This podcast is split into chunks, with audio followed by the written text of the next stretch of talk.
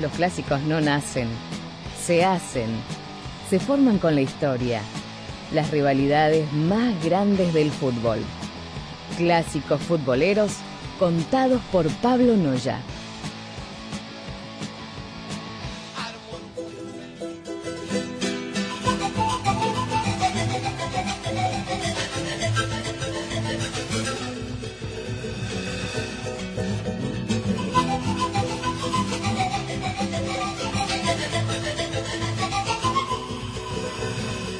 Así comienza un nuevo clásico futbolero, sin número 34, en esta música que nos traslada, que nos lleva, que nos transporta a Lima, a Perú, ¿sí? Para vivir este clásico, el super clásico de Perú o clásico de clásicos, también como se lo conoce por allí. Un partido que encontramos muchas diferencias sociales, de clases, ¿sí? Eh, todo dentro de un partido de fútbol pero lo que me pareció extraño, a comparación de otros clásicos que hemos hecho, es la violencia que se vive por los mismos protagonistas y no tanto por la gente, ¿sí? Vamos a conocer la historia del Club Alianza Lima y el Club Universitario de Deportes, mal llamado Universitario de Perú. Bien. ¿Sí? Arrancamos conociendo a Alianza Lima, que es el más viejito de los dos, un equipo que nació como el Club Sport Alianza el 15 de febrero de 1901 en el barrio Las Chacaritas, ¿sí? en Lima. Este equipo lleva ese nombre en honor a la caballeriza Alianza, que era propiedad del expresidente Augusto Leguía, ¿sí?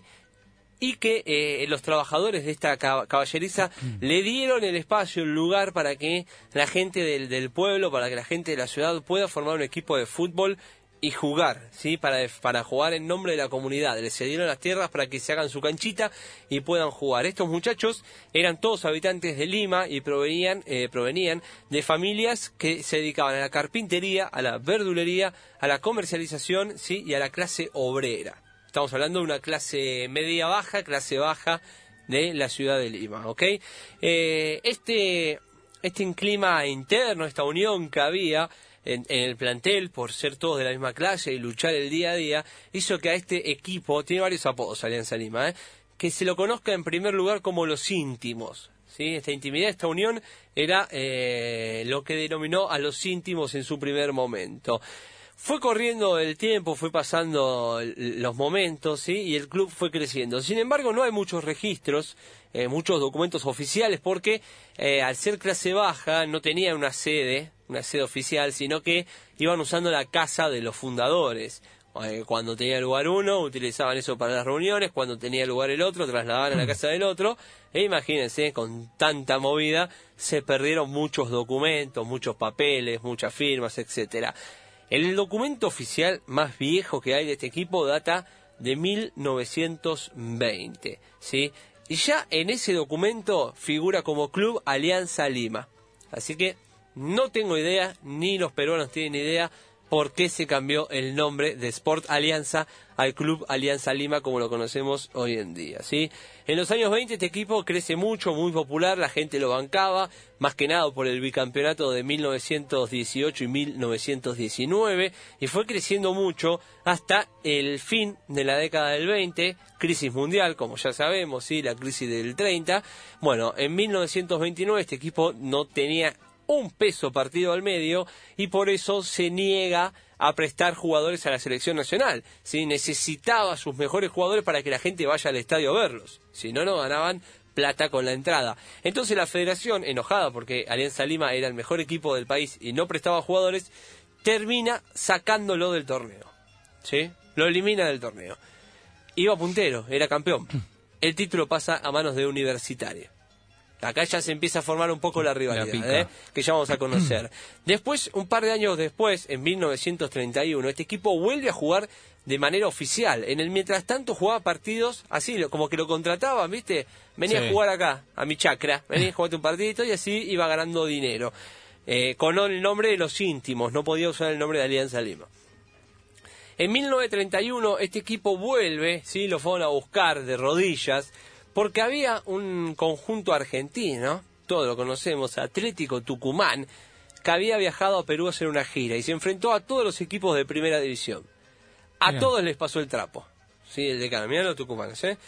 A todos Bien. les ganaron. Entonces fueron a pedirle, por favor, a Alianza Lima que, que vuelva a jugar. Entonces, bueno, tras un acuerdo, ¿sí? Eh, la federación dijo, bueno, yo te dejo volver, pero tenés que ganarle al Atlético Tucumán y tenés que prestar jugadores a la selección. Aceptaron, le ganaron 3 a 0 a los tucumanos, le terminaron la gira, 3 a 0, y empezaban a prestar jugadores a la selección eh, de Perú. Bien, lo último, antes de hablar de universitario, hay que hablar de la camiseta, porque hoy en día es una media violeta con blanco, ¿sí? Pero Sí, originalmente... un azul oscuro. Exacto, bueno, ahí está. Originalmente era azul oscura. En un momento, ¿sí? Eh, uno de los utileros, esto, el, el azul y el blanco era porque uno de los fundadores era italiano y le pidió a la hija que haga una camiseta y la hija, para quedar bien con el padre, que era Tano, eligió los colores de Italia. Primero blanco y verde, pantalón blanco, remera verde, y después pasaron al azul y blanco, ¿sí? Bien. Siempre con los colores de Italia. Eh, bueno, un tiempo después eh, había un utilero que era muy religioso, José Carrión se llamaba, que eh, él agarró y un día, como el equipo le estaba yendo mal, cambió la camiseta. No dijo nada, fue, se hizo 11 camisetas y cambió el azul por el violeta. El violeta es el color con el que se identifica a los fieles católicos. Vieron que a veces están con la sotana Claro. violeta. Bueno, eh, al tipo lo echaron, por supuesto, lo echaron por hacer lo que quiso, pero el equipo ganó los dos partidos que había jugado con esa camiseta. Así que el presidente agarró y dijo, bueno, listo, a partir de hoy vamos a hacer violeta o azul llegando al violeta por una cuestión de cábala. Y ahí nace la camiseta como la conocemos hoy en día. Por el lado de universitario hay que decir que este equipo nace, como se imaginarán, eh, por eh, estudiantes universitarios el 7 de agosto de 1924. ¿sí? Se reunieron varias entidades educativas, Facultad de Universidad de San Marcos, Escuelas Especiales de Ingeniería, Agronomía y la Normal Central para formar este equipo. ¿sí? Que empieza a... Esto es 1924, ya el fútbol más o menos desarrollado, Sí. y empieza a ganar varios torneos y amistosos locales. Y entonces en el 28 la Federación Peruana lo invita a jugar en la primera división y lo gana. Justamente en el 28 su primer eh, año termina ganando. Después vuelve a ganar cuando Alianza Lima es eliminado. Así que arrancó con todo el equipo, ¿eh? bien arriba. Eh, para 1931 se pelean la universidad, el, el rector de la universidad con los encargados de armar el equipo y de esta manera eh, les prohíben usar eh, el nombre oficial que tenía hasta ese momento que era Federación Universitaria de Fútbol. A partir de 1931 cambia su nombre a Club Universitario de Deportes, que es el nombre actual. Me había olvidado de, de remarcar esto. Federación Universitaria de Fútbol fue el primer nombre, lo cambian a Club Universitario de Deportes en 1931 gana mucho, ¿sí? muchos éxitos deportivos, uno de los equipos más grandes de Perú, pero últimamente ha tenido varios problemas. ¿sí? En el 2012, debido a las deudas que tiene eh, muchos equipos de Perú, la Superintendencia Nacional de Aduanas y Administración Tributaria hizo que una empresa termine comprando el club, Rugby Business Sociedad Anónima, a partir de 2012 compra el club y en el 2018 es sancionado ¿sí? para no fichar jugadores por las deudas económicas que tenía, por lo que tiene que ir al TAS. Así que estamos hablando en este milenio un gigante de Perú en decadencia por problemas económicos. Antes de hablar de la rivalidad, la camiseta, el único equipo del mundo con color cremita, porque no es blanca, es cremita. Es crema, sí, es verdad. Bueno, la Beige. camiseta, es beige. La camiseta era blanca y el escudo rojo con la U estuvo siempre.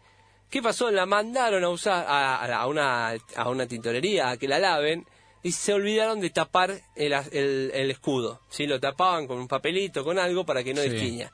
Destinió, el blanco se transformó en crema, como estaban medios apurados para el partido, la usaron igual, ganaron y a partir de ahí dijeron, este es nuestro color, es el único color en el mundo y vamos a ser únicos. Así que, color crema. Sí, igual se te, viene- se te viene a la mente alguna camiseta beige. No, no, ninguna. Por eso mismo digo que a priori Es ¿eh? el único equipo en el mundo que tiene un color cremita en la camiseta.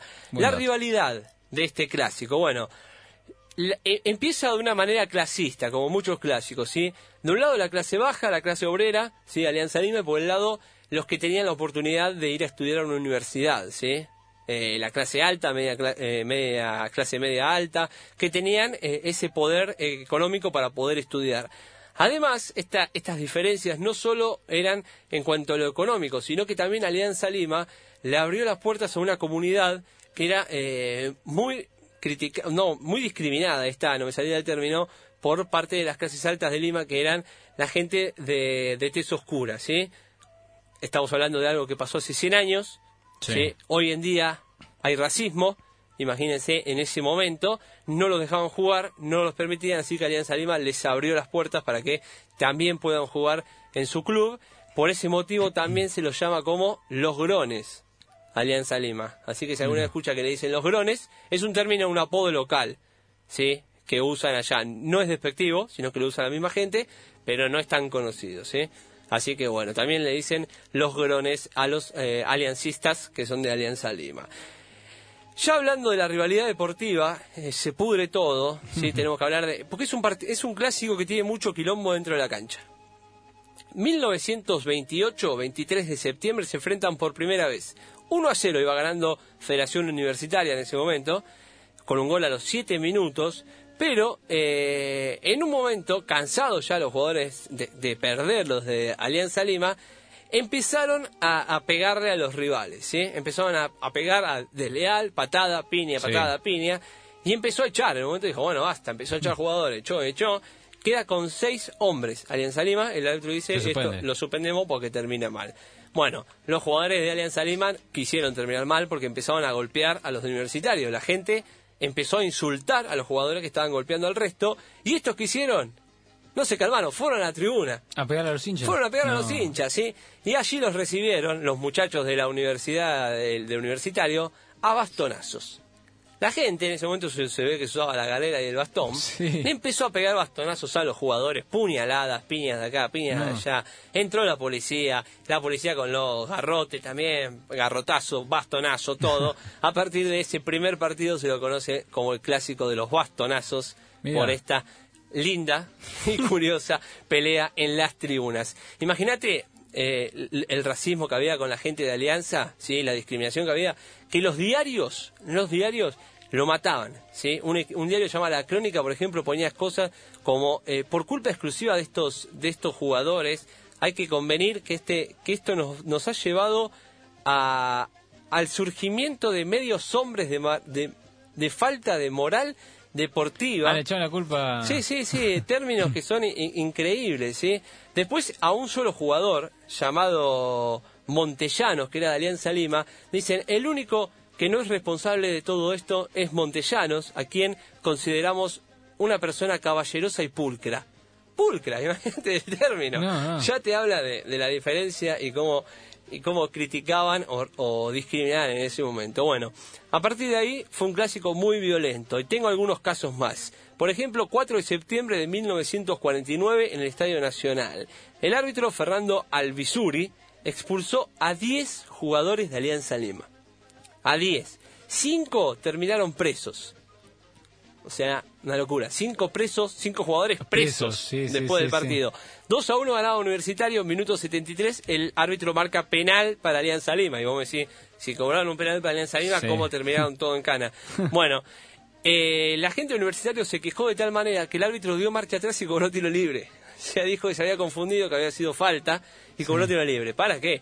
Los jugadores de Alianza Lima le empezaron a pegar de lo lindo al árbitro, se pudrió todo, le pegaron a La los jugadores rivales. también. Así que 10 expulsados, ¿sí? Y 5 jugadores presos. Así como también un clásico que vamos a hablar mucho, el 3 de agosto de 1988, partido de Copa Libertadores. Universitario ganaba 2 a 0. El árbitro en el primer tiempo echó a tres jugadores de Alianza Lima. ¿sí? Arranca el segundo tiempo, echa a dos jugadores más de Alianza Lima. El técnico hizo los tres cambios de Alianza Sí. Lima. Se quedaron sin cambio. ¿Qué hicieron los muchachos universitarios? Ni lentos ni perezosos. Dijeron, si le lesionamos dos más, estos se quedan sin jugadores. No, le... Empezaron a pegar No. de lo lindo. Así que dos jugadores lesionados por parte de Alianza Lima no pudieron seguir y se terminó el partido. Ahora acá viene la polémica. Algunos, la gente universitaria dice que los jugadores abandonaron, que no era una lesión real, sino que querían suspender el partido. Los de Alianza Lima dice que los estaban eh, robando porque permitían eso. Así que bueno, por las dudas nos agarramos todos a trompadas, termina todo mal, pelea por aquí, pelea por allá, partido suspendido, ¿sí? En Copa Libertadores. Y, eh, y quedó este, este, este mito de que los jugadores de universitarios salieron a romper a sus colegas para suspender el partido, ¿sí? También tenemos polémica, porque no solo son patadas, sino que viene la polémica del escritorio, en cuanto a la mayor goleada y a un campeonato que se definía entre los dos. ¿sí? La mayor goleada el 12 Te de la junio regalo. Un de, campeonato mil- que se define Sí, entre los dos. de 1949. Ganó 9 a 1 Alianza Lima a Universitario. Sí. Este torneo se llamaba el torneo Apertura Juvenil. En realidad lo que hacían este torneo era organizado por la asociación no amateur para que los jugadores- para que los equipos puedan probar jugadores de juveniles para que lo vayan mechando en el roce de primera división. Entonces, lo que se dice es que este 9 a 1 en realidad no es real, porque eh, el partido no- era profesional, Claro, sino que era amateur. un partido de reserva. Y lo que dan como eh, mayor goleada es un 6 a 1 de Universitario de Aranza Lima, o sea, al Ah, dan revés. vuelta la- claro. la tortilla, sí. Entonces, ahí también tenemos polémica. Y la de 34, que es insólita, la verdad, parece un torneo de acá los que juegan en Palermo los sábados a la mañana, se jugaba, estaba puntero universitario. ¿sí? Sí. Jugaban entre ellos. Gana Alianza Lima, suma tres puntos, lo alcanza en la punta del campeonato. Pero él en la liga otorgaba un cuarto de punto al equipo que ganara la reserva.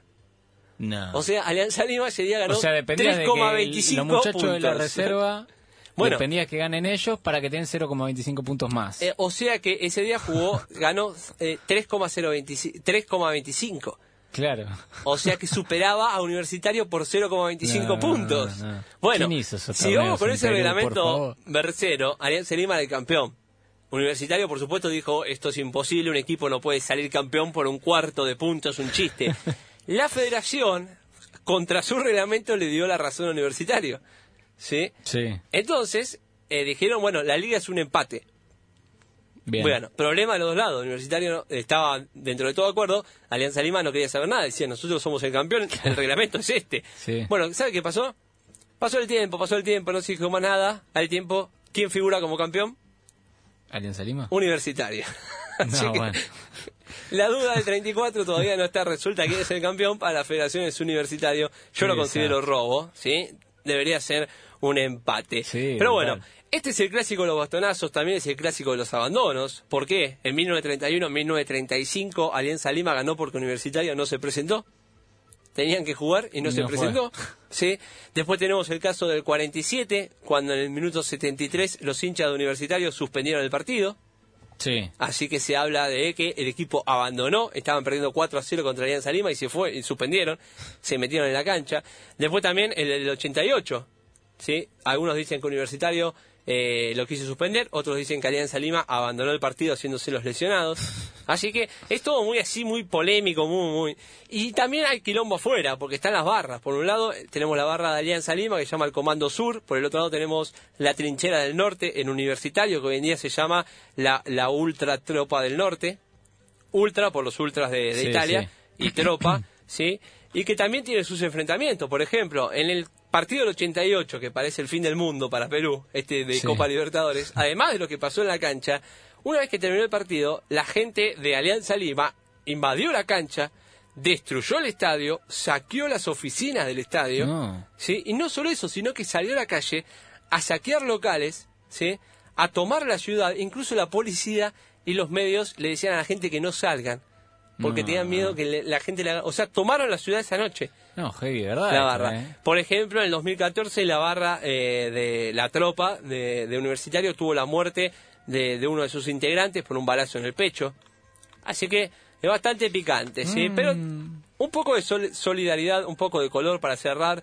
eh, una tragedia que los unió, al menos por un tiempo, 7 de diciembre Sí. de 1986, volvía el avión de Alianza Lima de jugar en Pucallpa Sí, sí, y se estrella eso. a minutos Mm. de aterrizar. Solamente sobrevivió el piloto, ¿sí? murieron los, die- los, los 15 jugadores que habían viajado a, a disputar el partido. Estaba puntero, Sí. estaba para ser campeón, murió el cuerpo técnico, todo el avión, solo el piloto sobrevivió. Bueno, ahí hubo una unión muy grande en el fútbol peruano, eh, entre los clubes, incluso universitario. Los que no se unieron fueron los de la federación porque el torneo se jugó igual. La Alianza. Lima tuvo que jugar con juveniles, terminó perdiéndolo. No. Sí, así que eso es insólito. Y lo último, para que también vean que se disfruta un poco de color en este clásico, a raíz del superclásico también nació el clásico del postre, sí, para ¿Cómo? Perú.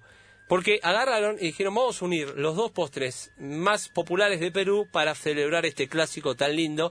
y es el arroz con leche y la mazamorra morada. La mazamorra que hace honor a Alianza Lima por el color en este caso y el arroz con leche que hace honor con su color crema a Universitario. Así que bueno, podemos ver que dentro de tanta locura que se vive, también hay un poco de color, también hay un poco de disfrute, pero lo que queda claro es que estamos en presencia de un gran clásico futbolero.